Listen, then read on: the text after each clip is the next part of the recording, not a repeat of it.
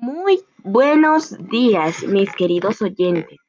En esta mañana hablaremos sobre un tema muy importante. Beneficios al caminar. ¿Qué, ¿Qué beneficios obtienen cuando caminamos? Pues se sorprenderían de los muchos que existen. Comenzaremos con el número uno. Disminuye el riesgo de hipertensión. En pacientes con hipertensión arterial, reduce los valores de la presión arterial. Produce efectos valorables sobre el colesterol.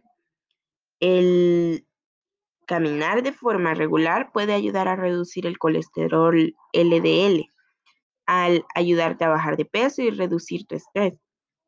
Número 3. Previene la aparición de diabetes. Las personas que no realizan actividad física son más propensas a tener diabetes porque no queman el azúcar que consumen. Por lo mismo, caminar de forma regular hará que tu organismo procese esta sustancia más rápido y que si prevengas padecer este mal. Aumenta los niveles de vitamina D. Caminar a la luz del día incrementa los niveles de vitamina D del cuerpo, un nutriente difícil de obtener a partir de los alimentos pero que se puede sintetizar a través de la exposición a la luz solar. La vitamina D juega un papel muy importante en muchos aspectos, desde la salud de los huesos hasta la salud del sistema inmunitario. Si bien es cierto que protegerse de los rayos solares es importante, los expertos coinciden en que exponer la piel al sol con frecuencia, pero sin que se queme, ayudará a producir suficiente vitamina D. Número 6. Ayuda a perder peso. Caminando de 40 a 45 minutos de una sola vez, empezaremos a quemar a partir de los 20 a 25 minutos después de haber iniciado la caminata la grasa depositada.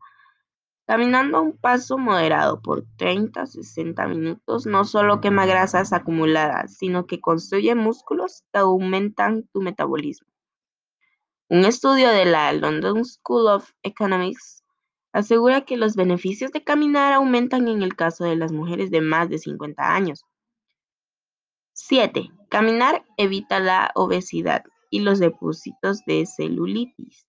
Una caminata fuerte y corta varias veces al día logra tener el mismo efecto que una sesión de gimnasia aeróbica en el mantenimiento del peso corporal porque equilibra el metabolismo. Ayuda a tomar menos medicamentos. Con solo caminar media hora, las personas con depresión logran mejorar su humor. Al caminar 30 minutos reducen los pensamientos negativos, el enojo, la tensión y el cansancio.